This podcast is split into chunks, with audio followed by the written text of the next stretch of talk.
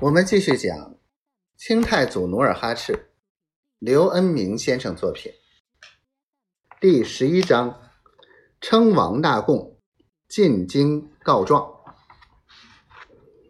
六月二十四日，苏子河两岸的女真人迎来了盛大的节日。这一天，费阿拉山城落成，努尔哈赤将称王，制定国政。共庆建州的统一。费阿拉山城位于烟筒的山下，加哈河与朔里加河之间的南山冈。这里东南西三面环为崖壁，自成屏障。北面的加河、朔里加河。交叉汇融，河清见底。北入苏子河，城分内城、外城。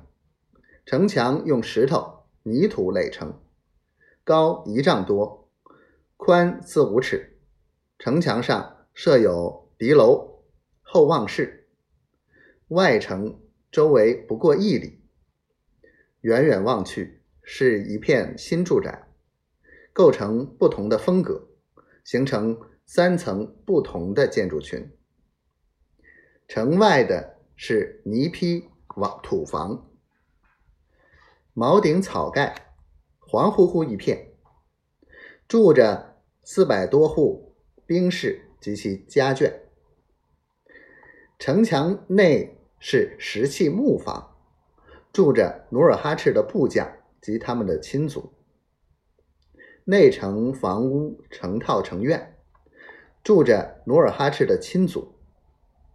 在内城有木栅栏围住的城垣，栅城内有神殿、鼓楼、客厅、阁台、楼宇。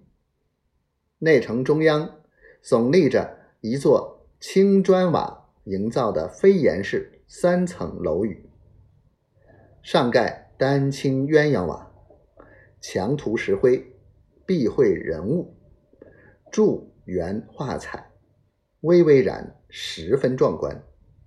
这里就是努尔哈赤居住兼理事的议政楼。全城八百多户人家，一千多人口。这天中午，艳阳当空，全城男女老幼。穿红戴绿，兵士将校披甲戴盔，齐聚于内城。